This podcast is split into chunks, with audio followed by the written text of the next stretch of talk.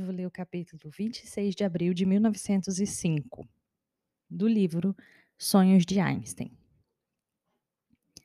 Neste mundo, já num primeiro olhar, percebe-se algo está fora do lugar. Não se vê casas nos vales ou nas baixadas, todos moram nas montanhas.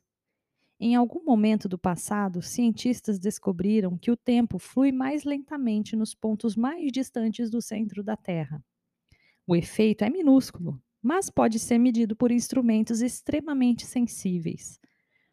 Assim que o fenômeno foi constatado, algumas pessoas desejosas de permanecerem jovens mudaram-se para as montanhas.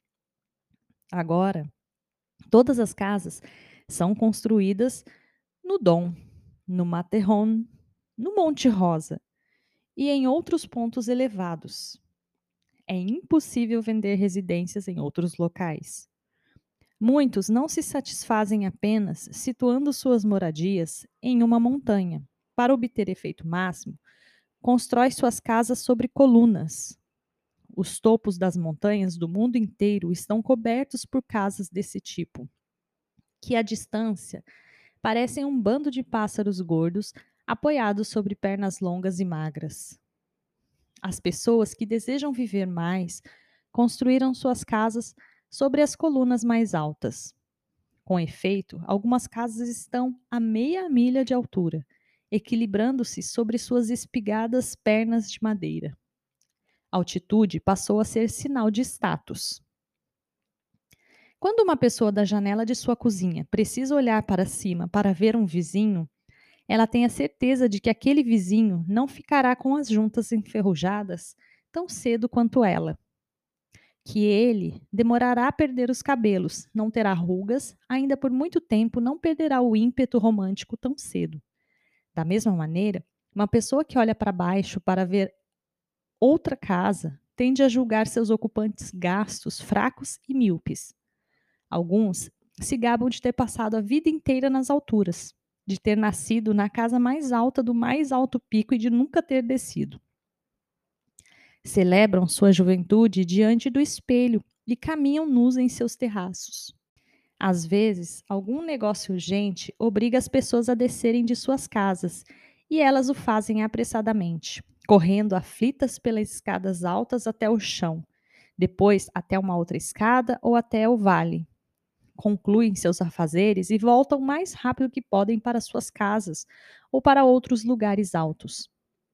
Elas sabem que a cada degrau que descem, o tempo passa com maior velocidade e elas envelhecem um pouco mais rapidamente. No chão, as pessoas nunca param. Elas correm carregando suas pastas e sacos de compras. Um pequeno número de residentes em cada cidade parou de se preocupar se envelhece alguns segundos mais rápido que seus vizinhos.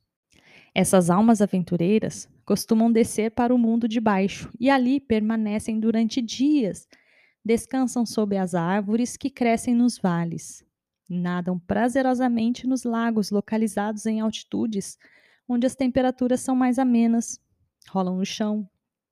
Quase nunca olham para seus relógios e mal podem dizer se é segunda ou quinta-feira. Quando os outros passam por elas e zombam, apenas sorriem. Com o passar do tempo, essas pessoas esqueceram por que razão mais alto é melhor. Mesmo assim, continuam vivendo nas montanhas, evitando baixadas ao máximo, ensinando seus filhos a se afastarem de crianças de locais de baixa altitude. Elas toleram o frio das montanhas por hábito e valorizam o desconforto como positivo para sua educação. Elas até mesmo se convenceram de que o ar rarefeito é bom para seus corpos e, seguindo essa lógica, adotaram dietas especiais comendo apenas as comidas mais leves. Os anos passaram e a população acabou ficando tão leve quanto o ar, com os ossos protuberantes, envelhecida antes do tempo. Esse capítulo é um dos capítulos mais interessantes que tem no livro. Tempo passar de forma diferente, quanto mais perto ou mais distante do centro de gravidade, no caso da Terra.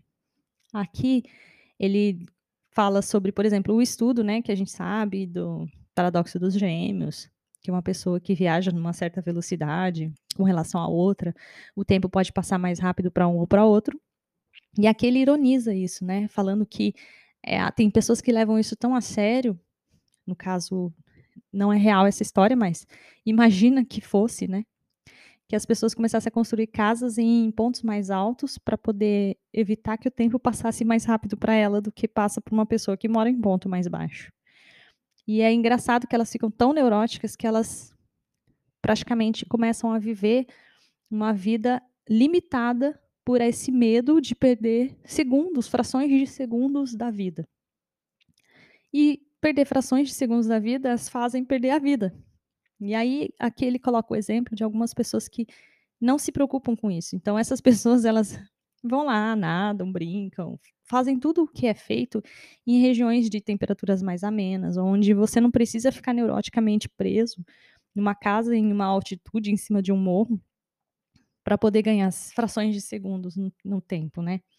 Então ele mais uma vez nos coloca no confronto entre o que é realmente importante quando a gente está tá falando de tempo. É, o tempo é relativo? Sim, na física a gente sempre fala sobre a relatividade geral, a relatividade restrita do tempo. Mas vamos parar para pensar no que é o tempo para o ser humano. O tempo é qualidade de vida? Ou tempo é horas? Uma pessoa que viveu 100 anos viveu melhor que uma pessoa que viveu 10 anos? Se você pensar em questão de tempo, ela viveu, né? Ela viveu muito mais. Ela teve muito mais oportunidade de usufruir do tempo do que uma pessoa que viveu menos. Mas isso significa qualidade? Eu penso que as duas coisas, mais uma vez, precisam estar em conjunto, né?